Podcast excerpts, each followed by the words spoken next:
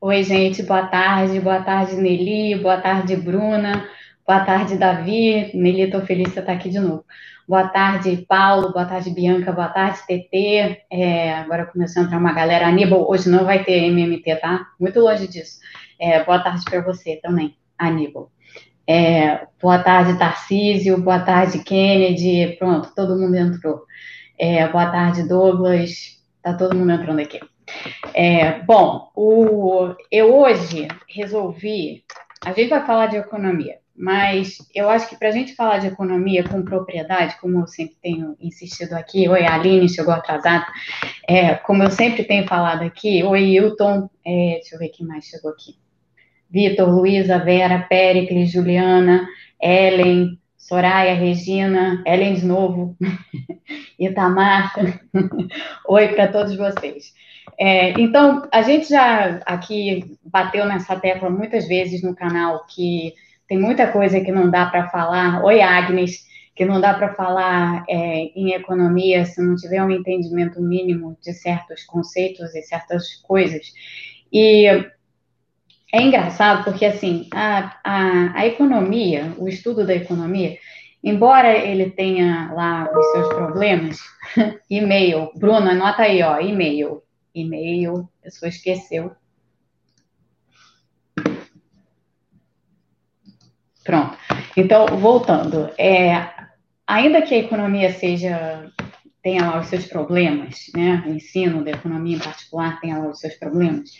Tem uma grande vantagem na economia que é a seguinte: você acaba tendo uma intimidade muito grande, isso é bom, com matemática e com estatística. E matemática e estatística ajudam muito quando você está aprendendo outras coisas, principalmente quando você começa a entrar em, em, em outras, em outras áreas.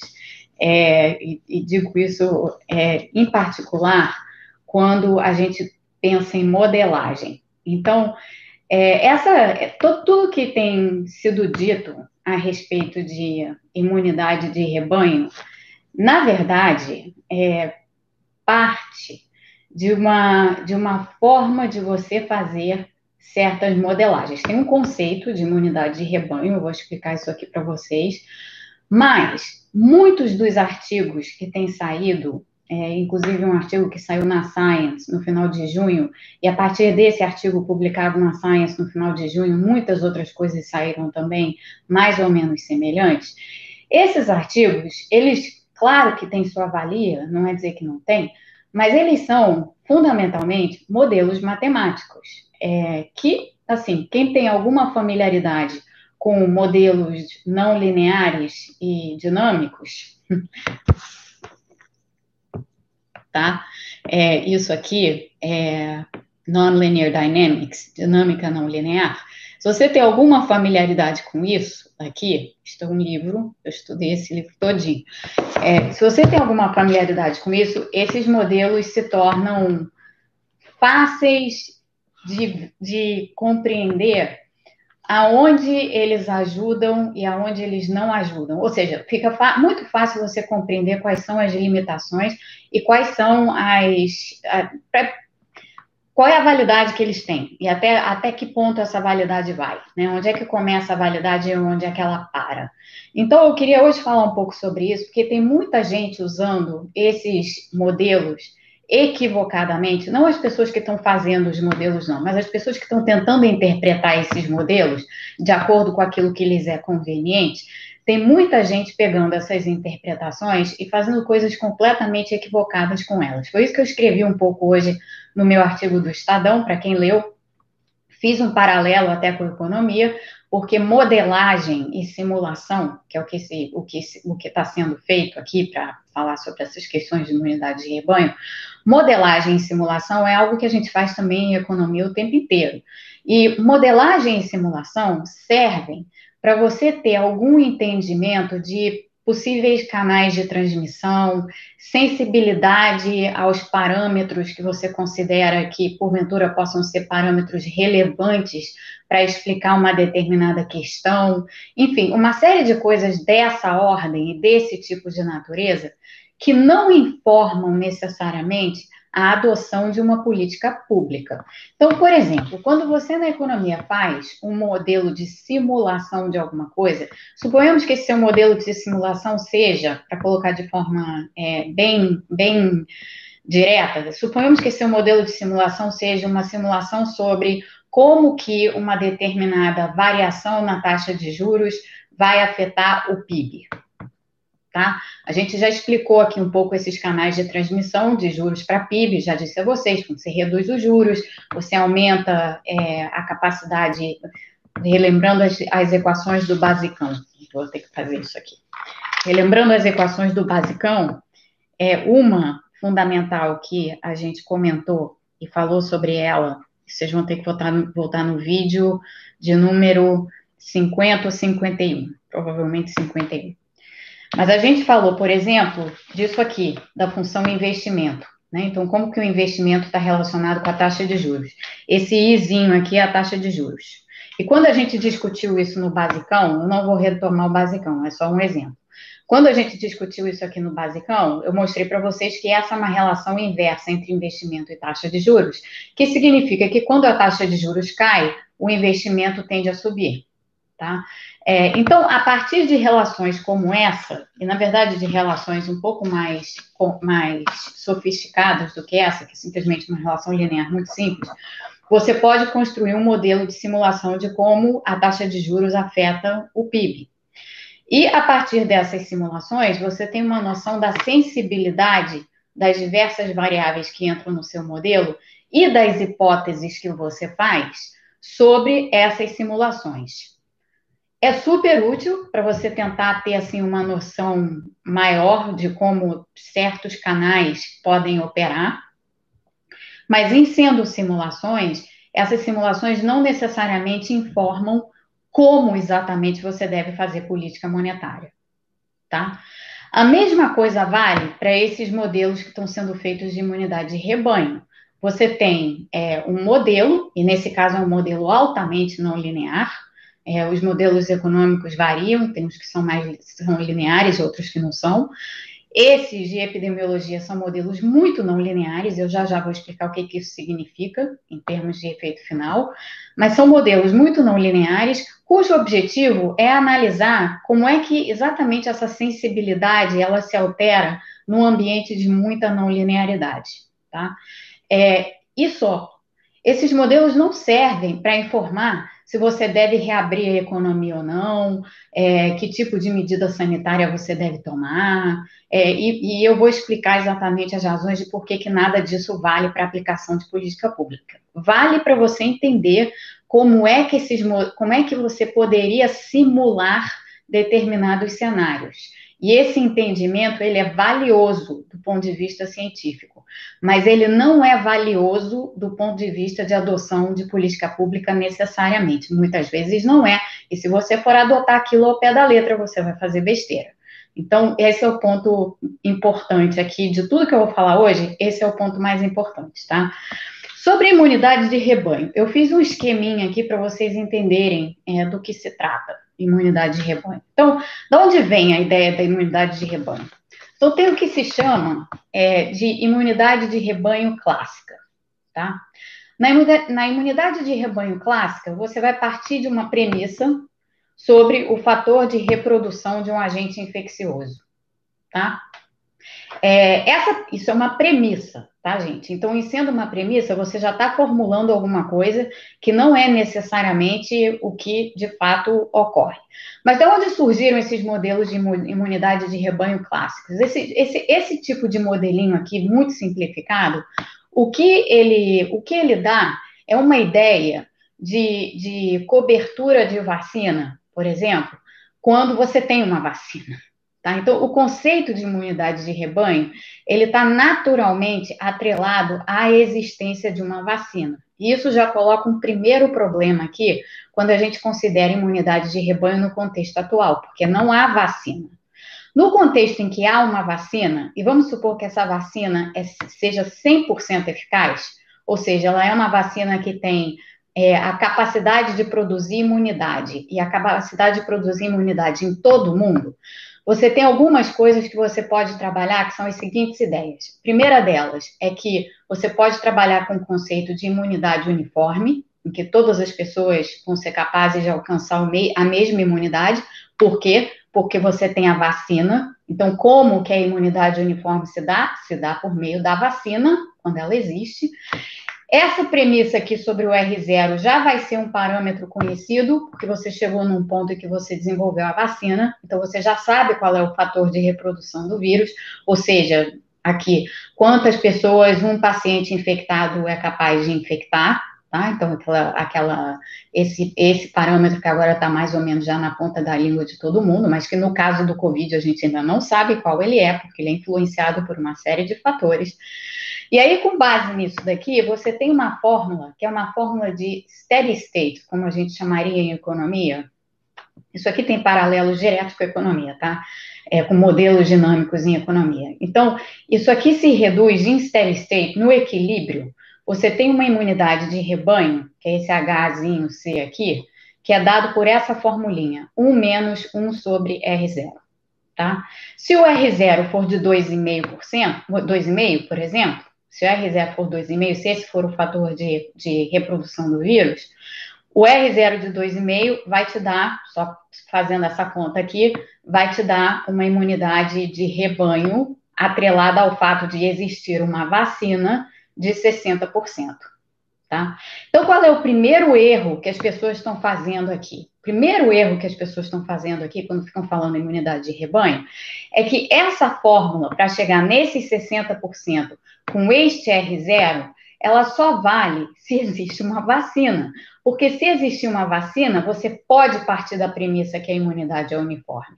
Se você não puder partir da premissa que a imunidade é uniforme, nada disso daqui se aplica.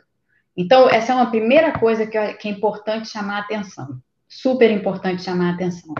A partir daqui, se você tem uma vacina, tem várias coisas interessantes que você pode definir. Por exemplo, você pode definir uma, uma outra variável aqui, VC, que te diz exatamente qual é a cobertura crítica da vacina que você precisa alcançar. Essa cobertura crítica simplesmente é qual é o percentual da população que você precisa vacinar para você alcançar a imunidade de rebanho, tá? Ou seja, esses conceitos aqui, eles estão todos entrelaçados. Continuando, só para fechar com outro exemplo, Suponhamos que você tem uma vacina e, em vez dessa vacina conferir 100% de imunidade, ela confira menos do que 100% de imunidade, ou seja, ela seja menos do que 100% eficaz, tá? Suponha que seja um alfa aqui, entre 0 e 1. Aí, essa cobertura da vacina, em steady state, de novo, né, uma vez é, tudo em equilíbrio, essa cobertura da vacina, ela vai ser dada por essa fórmula daqui onde esse fator 1 menos 1 sobre R0, lá associado à imunidade de rebanho, vai estar tá, é, aumentado, porque esse alfa aqui entre 0 e 1, então 1 dividido por alfa é algo maior do que 1, ele vai estar tá aumentado exatamente pelo fato dessa vacina aqui não conferir 100% de imunidade, tá? É, então, isso aqui é, pra, pra, é, é, é o motivo, então, só para dar um exemplinho, se você tiver ainda um R0 de 2,5, se esse alfa aqui for de 0,8, ou seja, se a vacina for 80% eficaz, você vai calcular uma cobertura da vacina que, em vez de ser 60%, vai ser de 75%, simplesmente aplicando os números nessa fórmula aqui. Tá? Então, esse, isso, isso é o que significa imunidade de rebanho no contexto em que existe uma vacina. Nosso problema é, não há vacina, tá? Então, se não há vacina, você não pode trabalhar com o conceito de imunidade uniforme. Então, aqui já começam os problemas, tá? Aqui já começam os problemas de, de, de modelagem. Só aqui. Então, o que, que, que, que, a gente faz? Tá? O que, que, que, esses, esses modelos e esses, e esses estudos têm feito? O que eles têm feito é o seguinte: Primeiro, eles também partem, eles fazem simulações, como eu falei anteriormente, tá? Então, eles vão fazer uma porção de simulações. Vão fazer simulações a partir do quê? Você tem que fazer simulações a partir de algumas premissas. Então, tem uma premissa utilizada nesses modelos, o, o, o artigo da Science, depois eu posto lá, mas o artigo da, no, no Twitter, mas o artigo da Science é, já é, parte dessa premissa está lá, outros é, artigos semelhantes fizeram a mesma coisa, tratam o R0, o fator de reprodução, como conhecido e igual a 2,5. Isso daqui por si já é complicado, porque você só tem como saber qual é o real fator de reprodução, é, se é que você um dia consegue saber isso, a partir do momento em que você estabilizou a epidemia, que ela não existe, que não tem mais epidemia na realidade, para você saber o real fator de reprodução. Porque o real, o fator de reprodução, ele na prática, ele é influenciado por um monte de fatores. Ele é influenciado por como as pessoas se comportam, ele é influenciado por é, quais são as medidas sanitárias que você está adotando. Se você estiver adotando medidas, por exemplo, pega caso, os casos europeus. O que, que aconteceu na Europa? Você fez medidas de quarentena bastante rígidas, e essas medidas de quarentena muito rígidas levaram o R, esse R, esse R0, para baixo de 1, o R efetivo, né, o R observado, para baixo de 1. Se ele está abaixo de 1, significa que o potencial de multiplicação e de contágio está abaixo de 1, ou seja, a epidemia naturalmente vai começar a arrefecer, porque você não tem mais o fator multiplicador. Quando o R está abaixo de 1, você não tem mais o fator multiplicador. Então, tem medidas e formas de você fazer medidas e comportamento das pessoas e uma porção de outras coisas que afetam o que de fato é esse fator de reprodução. Então, já tem um problema de ponto de partida nesses estudos, para quem quiser utilizá-los da maneira equivocada, para quem quiser utilizá-los da maneira correta, que é simplesmente medir sensibilidade, tudo bem. Mas para quem, quem for partir daí, a partir daí, fazer uma formulação de política pública já não serve. Porque essa premissa de que o R0 é igual a 2,5 é uma, um ponto de partida só. Você poderia ter suposto outra coisa, você poderia ter usado outro número. E como os modelos são muito não lineares, qualquer mudançazinha nessas premissas vai fazer uma diferença enorme, enorme. O modelo, o modelo explode, tá? Isso é o que é a dinâmica não linear. Dinâmica não linear é assim, ela é explosiva por natureza. Tá? Por isso as curvas exponenciais e tudo mais. Eu vou mostrar isso para vocês. Então, a primeira premissa é essa, que já é uma, uma premissa é, complicada do ponto de vista de política pública. Segunda premissa desses modelos todos é que você tem é, 100% de imunidade entre as pessoas que se recuperam do Covid. Isso daqui não tem, não tem comprovação científica, é simplesmente uma hipótese de trabalho. Tudo isso daqui, na realidade, são hipóteses de trabalho, porque sem elas você não consegue rodar um modelo. Então, é igualzinho como a gente faz simulações em economia, que a gente parte de algumas hipóteses de trabalho para poder rodar o modelo, porque senão ele não roda. Então, no caso aqui, elas são o, o número para o R0, que foi escolhido em 2,5, a hipótese de que 100% das pessoas é, recuperadas é, estão imunes, então, todas as pessoas recuperadas estão imunes e de que essa imunidade é duradoura. Essas duas outras premissas aqui, como eu disse, não tem comprovação científica. Na verdade, o que a gente está vendo hoje, né, se a gente pega os estudos, é que a, a imunidade é muito variável entre os indivíduos. Se a gente for medir é, ou tentar aferir imunidade pelos anticorpos no sangue, ou, seja, pela soroprevalência, isso já tem um problema, porque a gente não sabe qual é o nível a partir do qual você tem anticorpos suficientes para conferir imunidade. Então, tudo isso, todas essas são perguntas sem resposta. E, em segundo lugar, se a imunidade é duradoura ou não. A gente já tem um estudo aí, esse do King's College, é, relatando casos em que a imunidade desaparece, ou pelo menos a medida pelos anticorpos desaparece em três a quatro meses. Pode ser que você tenha imunidade conferida por outras vias, isso é para é outra transmissão, tá? Pode, mas no caso a gente está tratando aqui estritamente de anticorpos, então é, tem estudos já mostrando que em poucos meses pode ser que para algumas pessoas os anticorpos desapareçam, pode ser que para outras não. Então, nessas, nesse rol de premissas aqui, todas elas são questionáveis e, e não só questionáveis, todas elas podem não se aplicar, tá? E basta que uma delas não se aplique para que o modelo vá para o beleléu. ok? Mas por que, que você usa as premissas? Você usa as premissas como hipótese de trabalho. Tanto que os autores desse artigo da Science, como os autores de diversos outros artigos do mesmo gênero, fazem sempre, como a gente fala em inglês, um disclaimer ou uma, é, uma ressalva, é, no, logo no início do artigo, dizendo o seguinte: isso daqui são hipóteses de trabalho, e se as hipóteses forem diferentes, não vale nada do que das simulações que estão sendo feitas aqui, portanto, isso aqui não deve ser utilizado para orientar nenhum tipo de política. Esse artigo, os, os, autores do artigo da Science, inclusive, falam isso de forma bem clara. É, e aí, o que, o que esses artigos fazem? Como? Na imunidade de rebanho, né, que eu estava falando aqui para vocês. Na imunidade de rebanho, meu papelzinho aqui, clássica. Você, você tem essa, essa, essa uniformidade, né, por, porque existe uma vacina, Nesse caso dessas simulações, onde não existe vacina, você tem que trabalhar com heterogeneidade. Então, você está trabalhando com o quê? Com, uma, com populações que não têm imunidade ao vírus, nem, nem terão por, um, por meio de uma vacina tão cedo. Então, você está trabalhando com um quadro em que o que importa é como que é, qual é, o, qual é o nível de heterogeneidade, qual é o grau de heterogeneidade, na verdade, que existe entre as pessoas, e como é que você mede essa heterogeneidade, quais são os fatores que determinam essa heterogeneidade numa, na ausência de vacina, onde você não pode supor uniformidade por definição. As pessoas são diferentes, têm características diferentes, são de idades diferentes, têm comportamentos diferentes, têm características genéticas distintas, têm sistemas imunológicos que reagem de diferentes formas.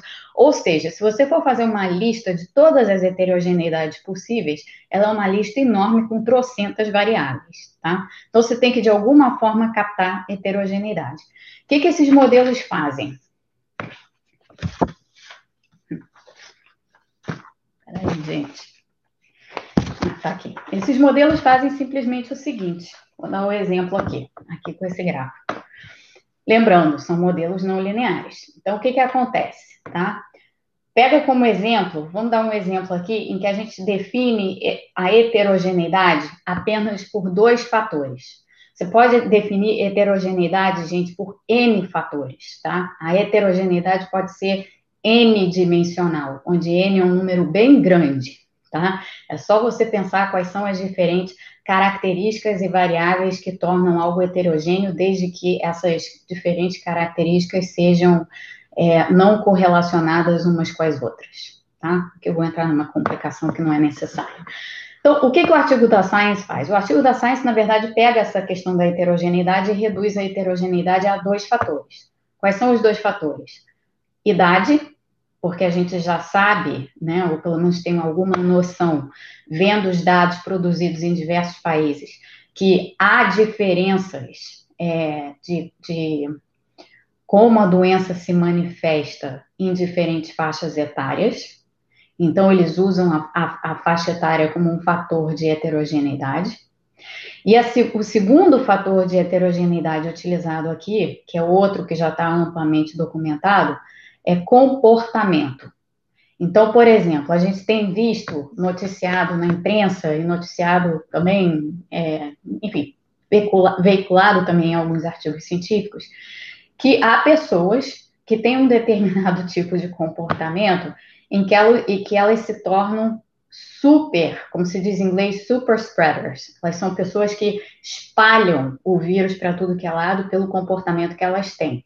Então, para citar o exemplo, aquela paciente que ficou famosa, paciente de número 34 na Coreia do Sul, que foi a tal que era, é, enfim, membro da tal da igreja lá é, na, na, na, cidade da Coreia do Sul, e, e, aqueles cultos, os cultos enormes, cheios de gente, em lugar fechado, as pessoas coladas umas nas outras, ela pegou Covid e espalhou por, um, por uma porção de gente. Ela foi uma super spreader, ela foi uma agente é, de, de, de hipercontágio, pelo comportamento dela, tá? Pelo comportamento dela, pelo grau de exposição dela.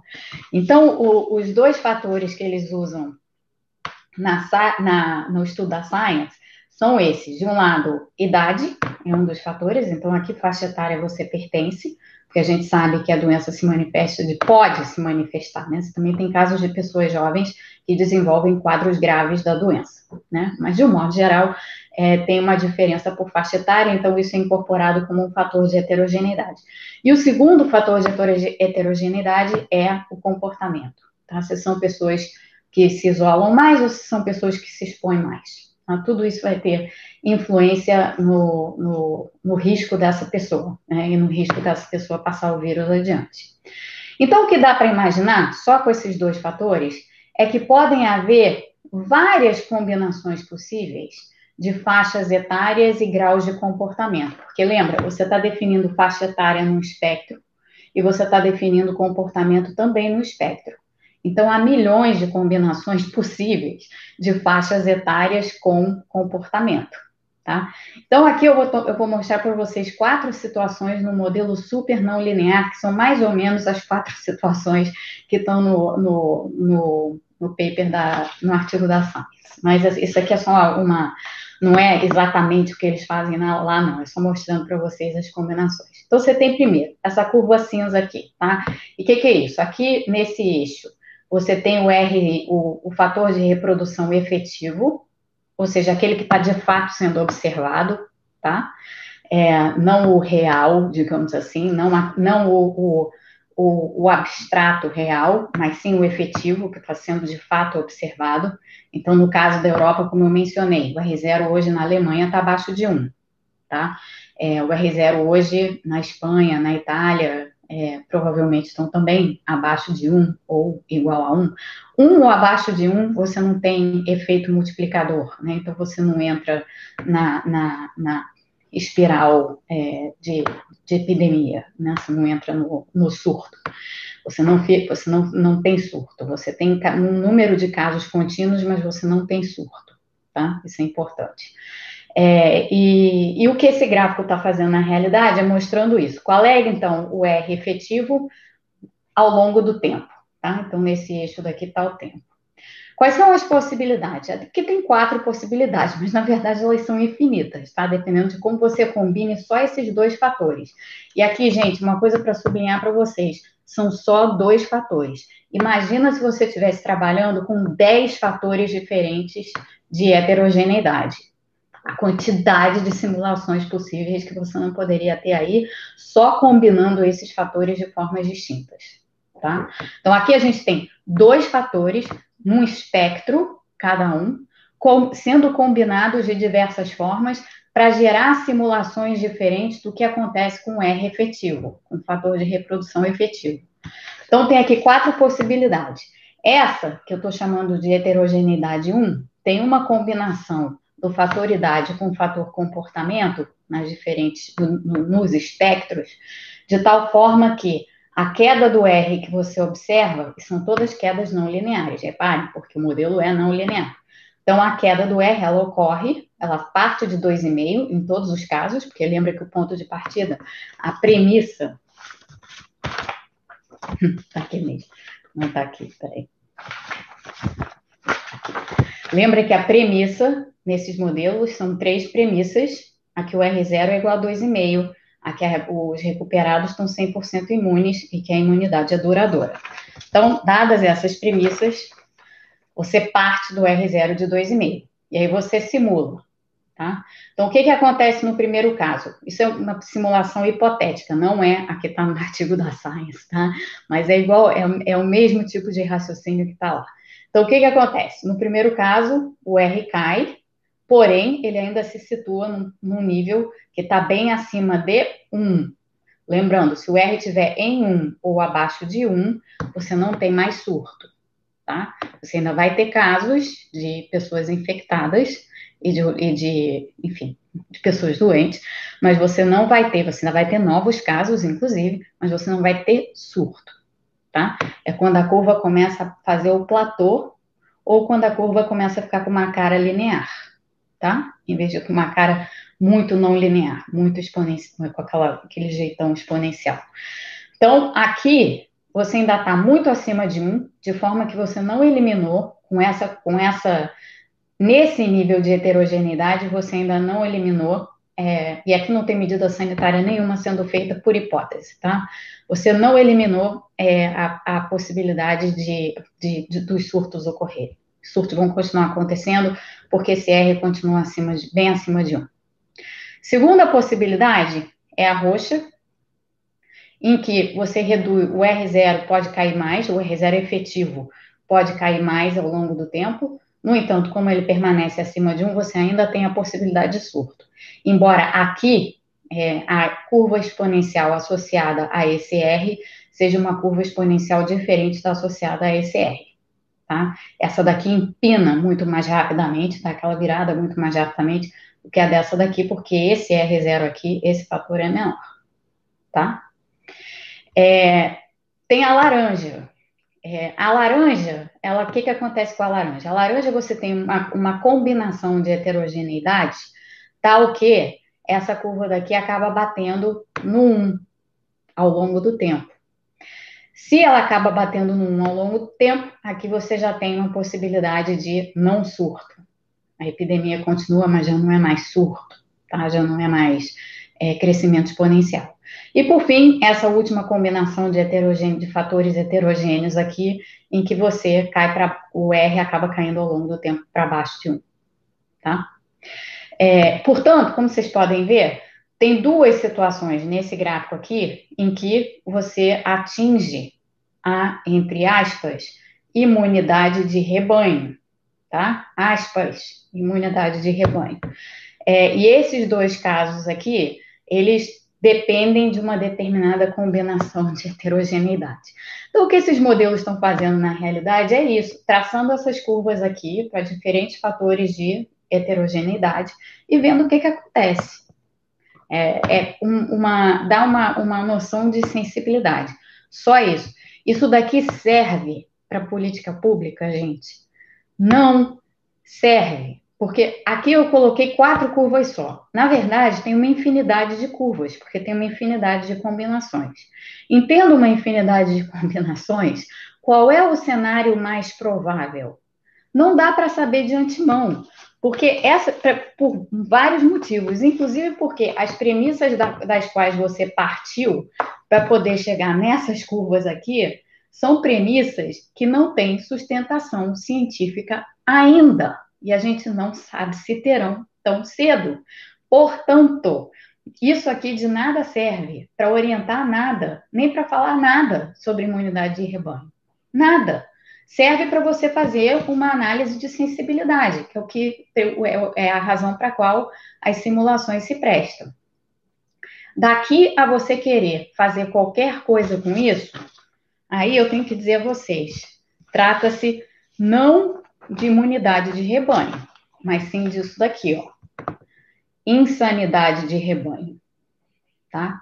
Porque se você for usar modelos não lineares de simulação para traçar uma medida sanitária, você está fazendo uma insanidade de rebanho. Por que, que você está fazendo uma insanidade, uma insanidade de rebanho? Ora, porque você está colocando mais pessoas em risco, em primeiro lugar, em segundo lugar, porque tem uma porção de coisas, tem muito mais coisa que a gente não sabe sobre esse vírus e essa doença do que a gente sabe.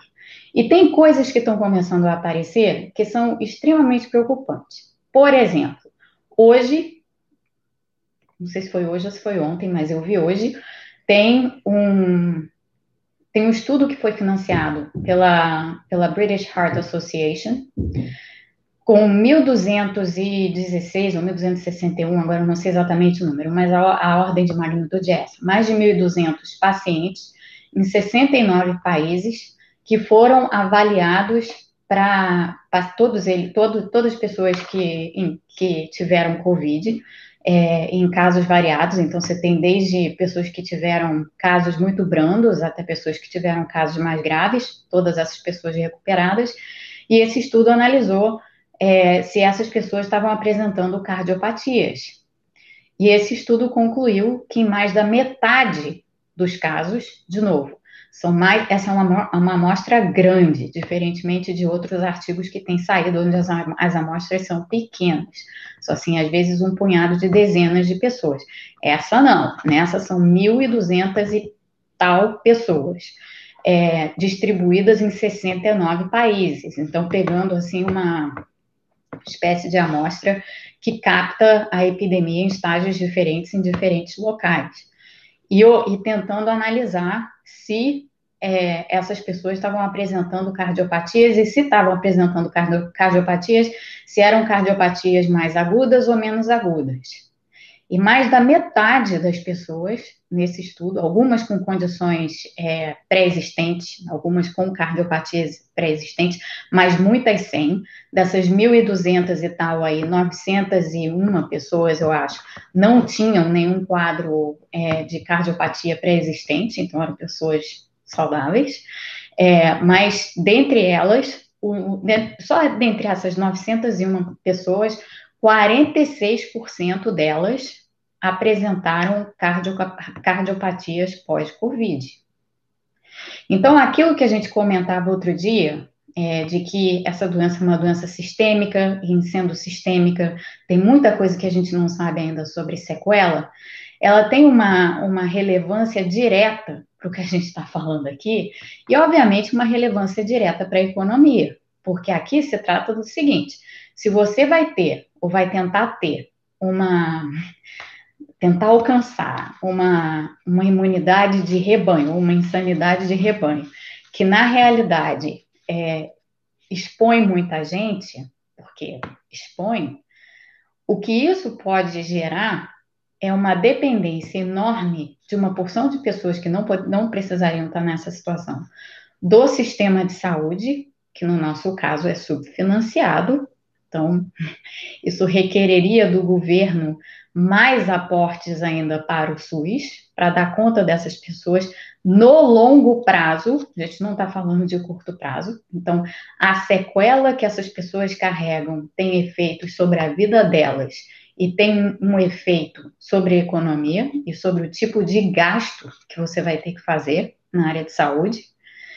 E, além disso, tem evidentemente efeitos também sobre mercado de trabalho. Assim, quantas dessas pessoas que porventura desenvolverem sequelas vão realmente poder voltar a trabalhar como trabalhavam antes? E se não puderem, como elas vão se sustentar? E como é que o governo lida com isso?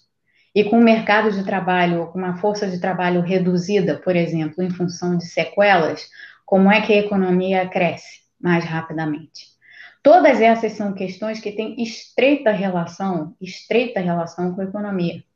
Então, por esse motivo, não dá, de forma alguma, não dá, simplesmente não dá, para a gente ignorar, é, como acontece muito entre, entre os economistas, não dá para ignorar o que está sendo dito, proposto e pensado na área de saúde pública, sem que a gente tenha uma compreensão de como isso, o que, que é isso daí na real e como que isso daí pode impactar a economia. Isso significa o seguinte, que antes de ouvir qualquer um falando sobre imunidade de rebanho, pergunta para essa pessoa se ela realmente sabe o que, que é imunidade de rebanho, Pergunta para ela se ela entende que imunidade de rebanho vem do, de um conceito de vacinação e de existência de uma vacina.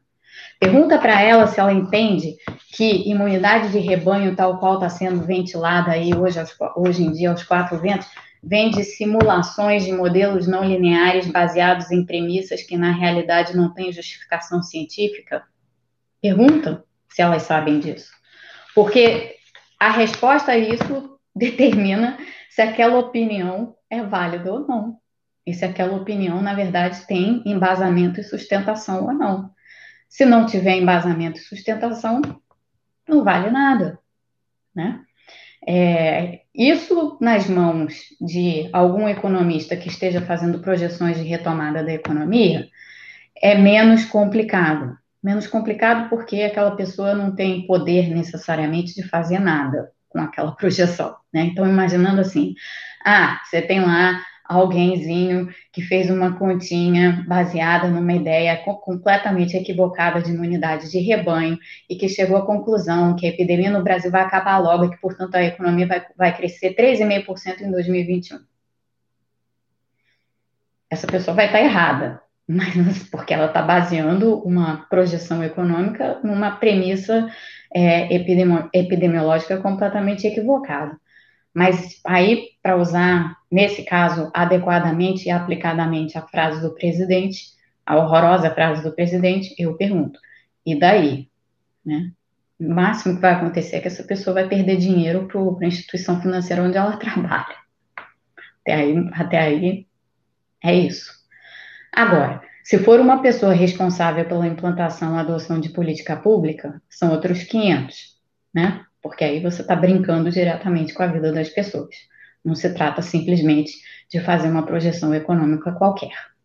Então, é, isso tudo é para explicar, tentar dar uma explicação para vocês sobre algo que fica aparecendo recorrentemente, recorrentemente na discussão econômica e que se utiliza de forma completamente equivocada, que é essa história da imunidade de rebanho, e de como isso, se não é corretamente entendido, pode ser extremamente danoso e, desinforma, e, e gerar muita desinformação.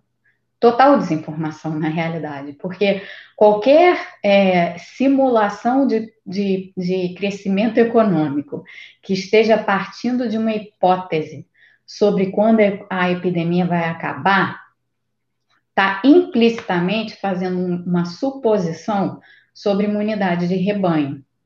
E se está fazendo isso, está errada, por princípio. Pode até ser que acerte sem querer, no final, mas se acertar, vai acertar sem querer. Não vai acertar porque está tudo embasado direitinho e tem um encadeamento lógico que faz você partir da premissa à conclusão. Não tem. A premissa está errada, então a conclusão só vai valer por acaso. É que nem o relógio que está certo duas vezes ao dia, né? É, é por aí. Então, essas eram as considerações que eu queria deixar aqui com vocês, porque é, essa, essa história da imunidade de rebanho, que fica indo e voltando, indo e voltando, ela, ela, é, ela é muito, mas muito complicada.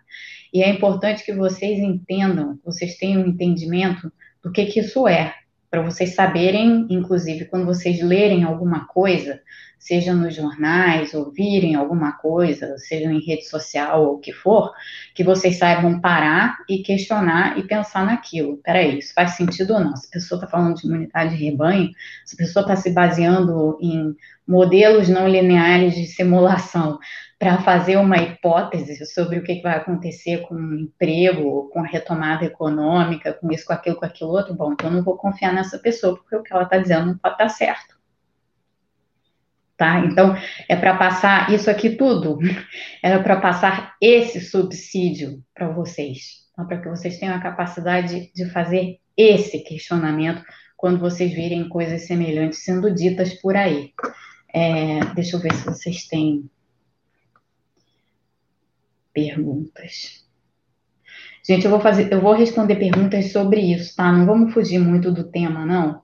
Eu já tinha visto essa pergunta do Carlos. Independentemente de modelos, como explicar o caso de Manaus, se não por uma imunidade coletiva? Não vamos pensar em imunidade coletiva? A gente não sabe o que está acontecendo em Manaus. Não dá para saber. A gente não tem que explicar. Olha só, tem, existe uma ansiedade natural, e, e essa ansiedade natural, ela é perfeitamente é, compreensível. Existe uma ansiedade em tentar explicar. Poxa, olha Manaus, vamos explicar Manaus. A gente não tem que explicar Manaus, gente. Calma lá, a gente não precisa explicar Manaus. Ainda. Deixa a ciência andar, deixa as evidências saírem, deixa os artigos dizerem para a gente o que, que deve ser olhado e o que, que não deve ser olhado. A gente não precisa explicar Manaus. Não precisa. E é, a resposta à sua pergunta, Carlos, é que não tem que explicar o caso de Manaus. E não dá para pular para a conclusão de que ah, só é, Manaus só é possível se tiver imunidade coletiva. Não é verdade isso. Não é verdade. Você pode estar tá tendo, no momento, um arrefecimento da epidemia e depois um recrudescimento. Inclusive porque a gente não sabe, como eu disse, são as premissas. A gente não sabe nada a respeito de, de imunidade e a gente não sabe nada a respeito de quanto tempo ela dura. Então, vamos supor, uma hipótese, vamos supor que hoje exista algum tipo de imunidade coletiva em Manaus. E se daqui a uns três meses essas pessoas deixarem de ter os anticorpos ou deixarem de ter a proteção conferida? E aí, como fica? Recrudesce, né? Então, assim, não tem. Não, é, é muito prematuro, extremamente prematuro, querer dar explicação para o que está acontecendo na localidade XYZ, sem que a gente antes tenha o quadro mais geral do que, que esse vírus de fato é capaz de fazer e que tipo de, de estrago ele faz, como o nosso sistema imune reage e como são heterogêneas as respostas do nosso sistema imune na ausência de vacina, né? Então, antes da gente ter essas, algumas dessas respostas, e muitas a gente sequer vai ter, porque é tudo muito complexo, mas antes da gente ter a resposta para algumas dessas perguntas, a gente não tem como responder a pergunta de Manaus. Não é possível, simplesmente não é. Ah, dá para você responder uma pergunta sobre o Queens, em Nova York? Queens, em Nova York, aparentemente tem, pelos, pelos testes, é, de, pelos, pelos testes de sangue, pela, pelos testes de prevalência sorológica, aparentemente lá sim houve um contágio muito significativo da ordem disso daí, de, sei lá, 50%, 60%. Aí dá para você talvez afirmar alguma coisa? Talvez. Mas, de novo, é tudo meio temporário e tentativo, porque a gente não sabe quanto tempo as pessoas ficam de fato imunes. Pode ser que seja duradouro, pode ser que não seja, a gente não sabe. Então, não sabendo, não dá para especular. Especular é muito perigoso, porque a gente está lidando com, com, com, uma, com surto gente, e que, por definição de surto, é algo extremamente não linear, e que parece estar tá contido até o momento em que não está, porque é assim que as coisas não lineares se comportam. Parece que está tudo bem até o momento em que não está tudo bem. É, é, é, assim. Então, pra, só para citar um exemplo, Carlos, assim, também na linha da tua pergunta, Aqui nos Estados Unidos, quando houve a reabertura prematura da Flórida, quando houve a reabertura prematura da Geórgia, do Texas, do Arizona, é, de todos esses estados, todos eles governados por republicanos, em que houve essa ideia de que, ah, não está acontecendo nada aqui, a gente pode fazer a economia voltar ao normal. Muitos desses estados passaram várias semanas sem acontecer nada. E o que se falava era, era exatamente isso: era ah, aqui não vai ter, aqui não vai ter surto. É, olha aí, então tá todo mundo errado, todo mundo que acha que esse vírus é altamente contagioso, que é inevitável que você tenha um surto e uma explosão de casos e tal, essas pessoas estão todas erradas. Não estavam. É simplesmente uma questão de tempo. Tinha gente que achava que isso daí ocorreria em duas semanas. Está claro agora que demora bem mais tempo do que isso, inclusive pelas outras evidências científicas que se tem. Né? Até, até você ter realmente a curva exponencial aparecendo em sua plenitude, vão aí no mínimo mais quatro semanas, se não mais, é, em alguns casos. Então, muito difícil. Não tem, a gente não tem resposta para muita coisa. E não adianta a gente tentar antecipar essas respostas com ansiedade, porque se a gente tentar fazer isso, a gente vai errar. Quando a, quando a vida é linear, quando as coisas são lineares, a gente pode até tentar se antecipar, porque na linearidade, o risco de você errar, ele está relativamente bem contido. Se é linear, você conhece a trajetória, mais ou menos. Em conhecendo a trajetória mais ou menos, você consegue ter uma noção do quanto você, se você atuar de uma determinada forma, o quanto você vai desviar daquela trajetória. Na não linearidade, gente, isso é completamente impossível. Isso é impossível. Isso passa exatamente pelas aquelas curvas de probabilidade que eu falei aqui para vocês, as leis de potência, as curvas é, normais. E aí eu volto de novo ao que eu dizia no início. É, se muitas das coisas que eu aprendi em economia servem para alguma coisa, a matemática e a estatística servem para muita coisa hoje em dia Porque você pensar numa curva normal, ou naquela curva em formato de sino, é mais ou menos você pensar linearmente, porque os riscos, eles estão muito contidos, eles estão ali nas caudas, as caudas são pequenininhas. Na média, as coisas que vão acontecer são mais ou menos as coisas que você conhece, elas estão condensadas ali no, em torno do sino, onde está a média. Então, esse é um mundo fácil de trafegar. O mundo onde impera uma lei de potência, em que coisas que podem acontecer e que você nem sabe que podem acontecer acontecem, é um mundo muito mais complicado e muito mais, no certo sentido, não linear, completamente não linear. Nesse mundo, não dá para você tentar antecipar determinadas ações, não dá para você tentar antecipar determinadas respostas, porque elas podem fugir muito, mas muito da trajetória real que as, que as coisas vão seguir. Então, Manaus, Manaus é, é Manaus. Não tem outra coisa para dizer a respeito de Manaus nesse momento. Não tem. Talvez daqui a pouco se tenha, mas agora não, não tem. Kennedy, não é não não não dá para afirmar absolutamente nada em relação à imunidade de rebanho. Nada. Não tem percentual a partir do qual é possível afirmar nada. Não tem. Nada é possível de ser afirmado. É exatamente esse o ponto desses últimos 51 minutos aqui. Nada é possível afirmar. Só será possível quando a gente tiver uma vacina. Quando a gente tiver uma vacina e a gente souber exatamente qual é a eficácia dessa vacina, quando a gente tiver esses parâmetros, aí o seu percentual, Kennedy, de a partir de quando a gente pode imaginar que tem imunidade de rebanho, aí sim a gente pode falar nisso. Antes disso, a gente não pode. Ponto. Não tem como falar nisso. Se quiser fazer simulações e tal, não sei o quê, beleza. Mas usar isso de alguma maneira para aplacar a nossa ansiedade, não. Isso não, isso, isso não é, não é nem passível de se fazer e menos ainda recomendável. Porque isso pode nos colocar muitas vezes numa situação de falsa segurança em relação a nós mesmos que nós não deveríamos ter nesse momento. Então, fica, fica essa explicação.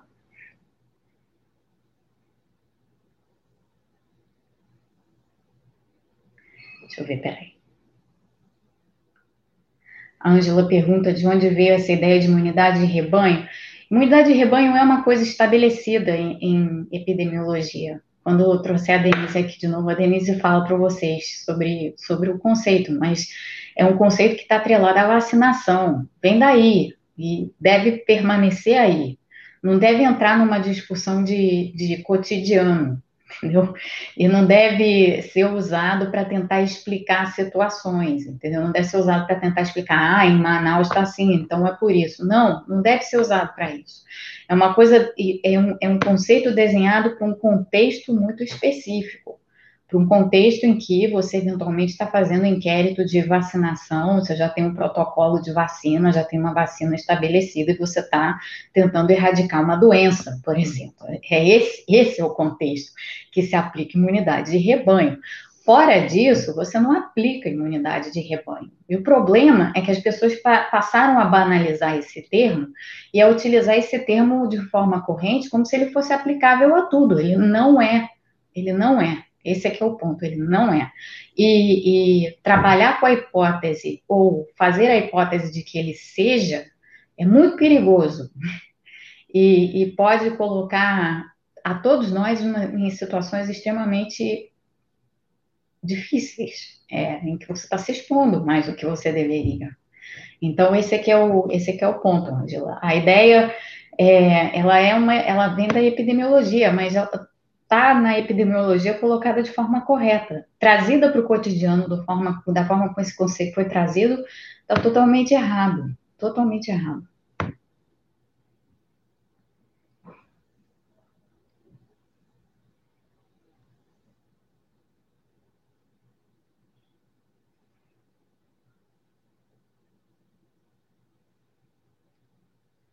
Tem, vários comentários aqui que eu não consigo ver porque não estão em letras maiúsculas. Espera.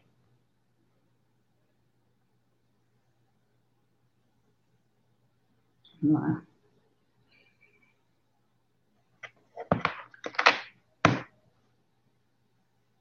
Espera aí.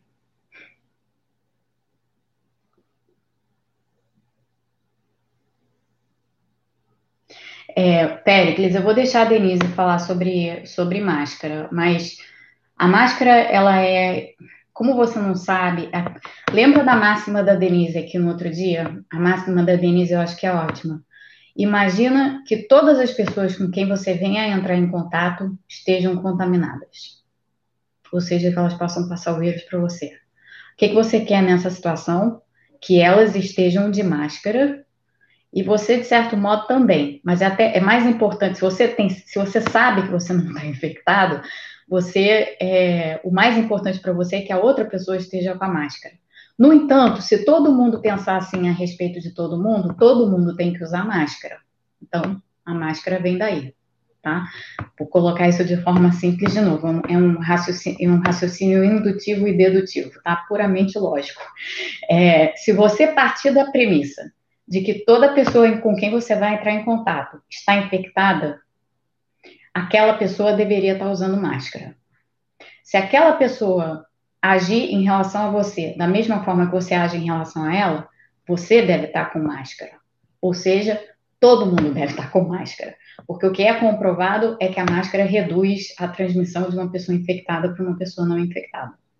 Então, se o comportamento de todos for todo mundo com quem eu vim entrar em contato são pessoas potencialmente infectadas, então o comportamento daquelas pessoas deve ser usar máscara e o seu também, porque a pessoa que entra em contato com você está agindo da mesma forma com você que você com ela. Acho que colocando assim, não há nenhuma hipótese em que não se deva usar máscara. A, a, a, o uso de máscara, ele é sempre, sempre você deve usar.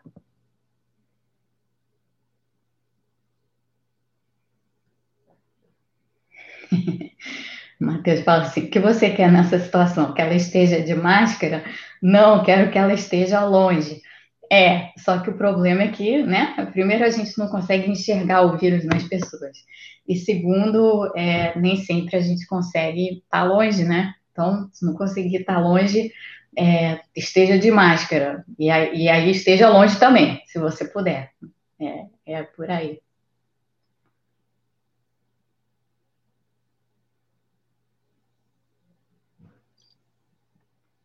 Miguel, vou deixar sua pergunta para depois, quando trouxer a Denise para cá. É, Pedrinho. É, o Pedrinho está dizendo assim: é muito difícil nós não sermos fator de disseminação porque não sabemos se estamos infectados.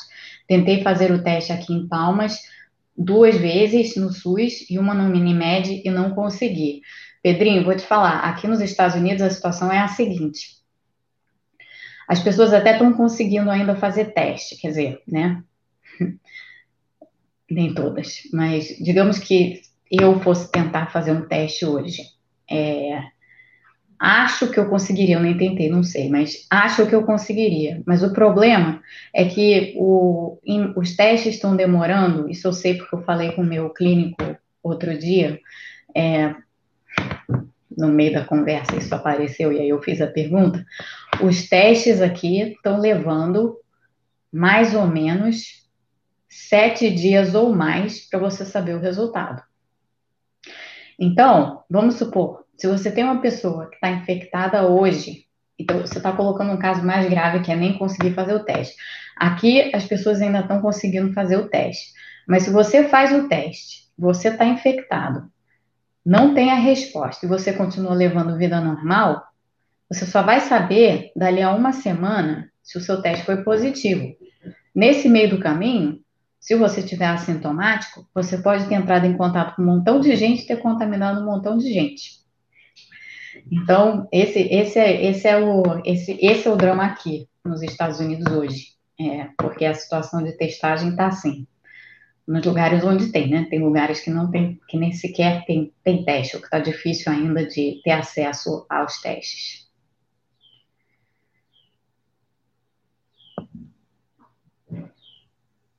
Nelson, eu corto o meu cabelo. Preciso de máscara.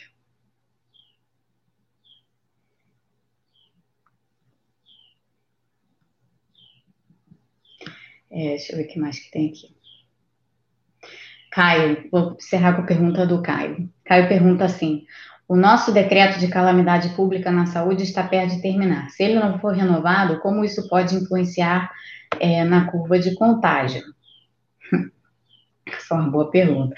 É, na verdade, é, o nosso decreto de calamidade não vale nada para essa curva de contágio nossa, né? Porque calamidade está no decreto só no comportamento das pessoas e no comportamento do presidente, certamente não está. É, não estou dizendo no comportamento de todas as pessoas, não. Tem muitas pessoas que estão bastante conscientes do que estão fazendo, mas, é, assim, se protegendo e protegendo os outros e tal. Mas tem muitas que não estão, né? Então, na prática, o que vale não é o que está escrito no decreto. Na prática, o que vale é como que as pessoas estão se comportando. E o, o comportamento, de um modo geral, é favorável à curva como ela está. É, e, por, por, isso o decreto, a letra, a letra fria no papel da calamidade para fins da curva da, da epidemia não faz a menor diferença. Agora faz uma diferença enorme na capacidade de você fazer políticas de sustentação da economia. Né? Porque hoje a gente só pode fazer, e mesmo assim não estamos fazendo, mas a gente só pode fazer determinados gastos é, extraordinários, emissão de créditos extraordinários, emissão de dívida pública, porque existe o decreto de calamidade. E o decreto de calamidade põe em suspensão é, uma porção de coisas que não nos deixariam, em outras circunstâncias, fazer nada disso. Então, o decreto de calamidade permite a suspensão dos dispositivos da lei de responsabilidade fiscal que levariam ao que estritamente ao cumprimento das metas fiscais, é, a mesma coisa no teto de gastos e por aí vai. Então, tudo isso no momento está em suspenso porque existe um decreto de calamidade. No momento em que esse decreto de calamidade não mais existir, todas essas restrições retornam. E esse é um problema, porque essas restrições vão retornar no momento em que a economia brasileira ainda vai estar precisando de sustentação. Então, o decreto de calamidade vence no dia 31 de dezembro desse ano, e não é razoável imaginar que em 2021, em janeiro, a gente já não precise mais de nenhuma medida de sustentação, inclusive de sustentação das pessoas, né? Renda básica, auxílio emergencial, todos esses assuntos que a gente trata sempre aqui no canal.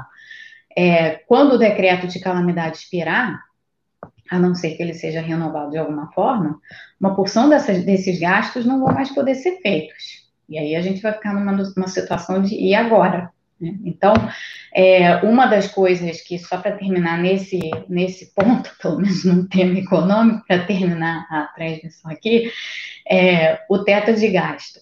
O teto de gasto, gente, é aquilo que eu já falei, teto de gasto não dá, não vai dar para ficar com teto de gasto, porque do momento em que o decreto de calamidade expirar, o teto de gasto, ó, asfixia toda a capacidade do, de gasto do governo.